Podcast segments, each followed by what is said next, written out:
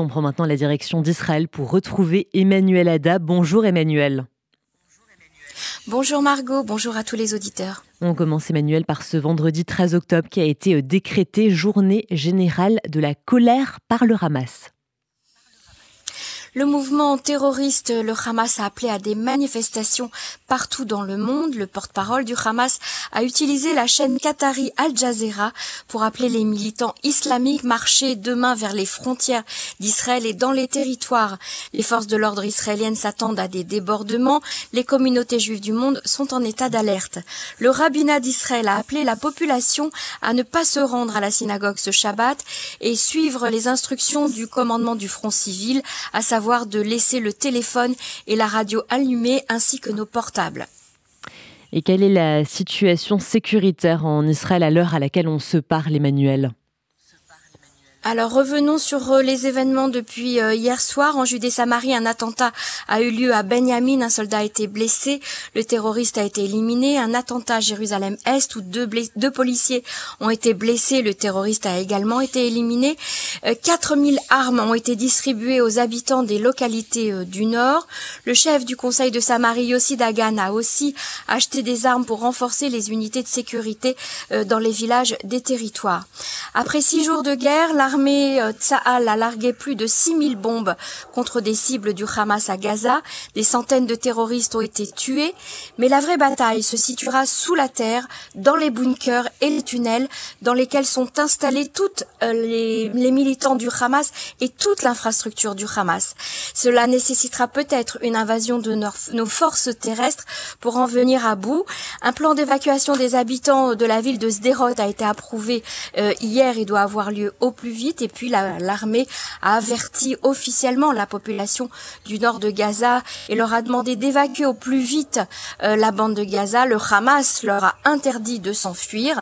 Euh, vous vous rappelez que le président Biden a proposé un plan avec un corridor humain euh, pour évacuer la population du nord de Gaza vers le Sinaï en Égypte, qui a un plan qui a été accepté par les Israéliens, mais qui a été refusé par le président égyptien. Nous continuerons à fournir de l'aide humanitaire à Gaza, a-t-il dit, mais nous n'autoriserons pas le flux de réfugiés de la bande de Gaza vers le Sinaï. Et puis, pour la première fois depuis 1982, en accord avec les autorités religieuses israéliennes, El Al, la compagnie euh, nationale, effectuera des vols pendant Shabbat afin de rapatrier en urgence les réservistes séjournant à l'étranger. Et puis, Benjamin Netanyahu a été à la rencontre hier des combattants de Tzal à la frontière sud. Il a rendu visite à la 98e, 98e brigade. Il a qualifié les soldats de Tsahal de Lyon d'Israël.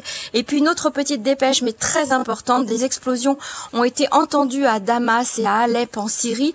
Selon des sources syriennes, ce sont les aéroports qui étaient visés par les forces israéliennes. Par ailleurs, Emmanuel, une visite de solidarité a été euh, effectuée par Anthony Blinken, donc le secrétaire d'État américain en Israël. Il a été accueilli par le ministre des Affaires étrangères Eli Cohen. C'est une visite de solidarité. Blinken a déclaré nous n'oublierons jamais, pardon, Eli Cohen a déclaré nous n'oublierons jamais le soutien américain euh, dans ces jours euh, difficiles. Blinken a rencontré le premier ministre à la Kiria, hein, le quartier général de l'armée à Tel Aviv. Celui-ci a remercié chaleureusement les Américains pour leur soutien. Euh, Blinken a rappelé qu'il était juif, que son grand-père a survécu à la Shoah, donc il comprenait parfaitement la douleur que traverse le peuple israélien aujourd'hui.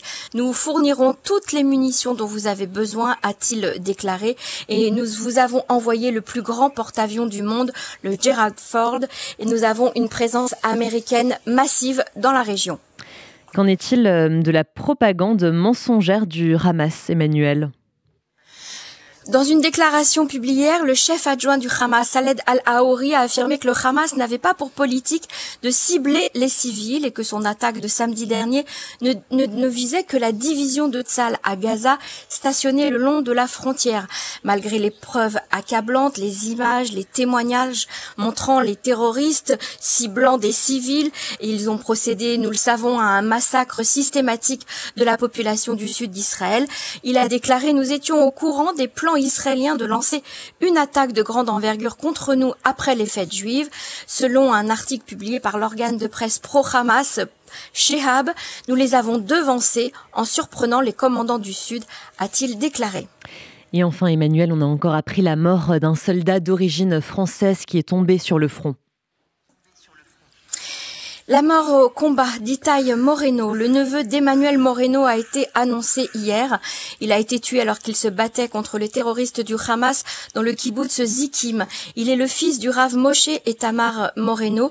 La famille Moreno est originaire de France. Son oncle Emmanuel Moreno a été tué en 2006 à la fin de la deuxième guerre du Liban.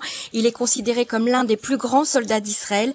Il est encore aujourd'hui interdit de publier des photos de lui 17 ans plus tard.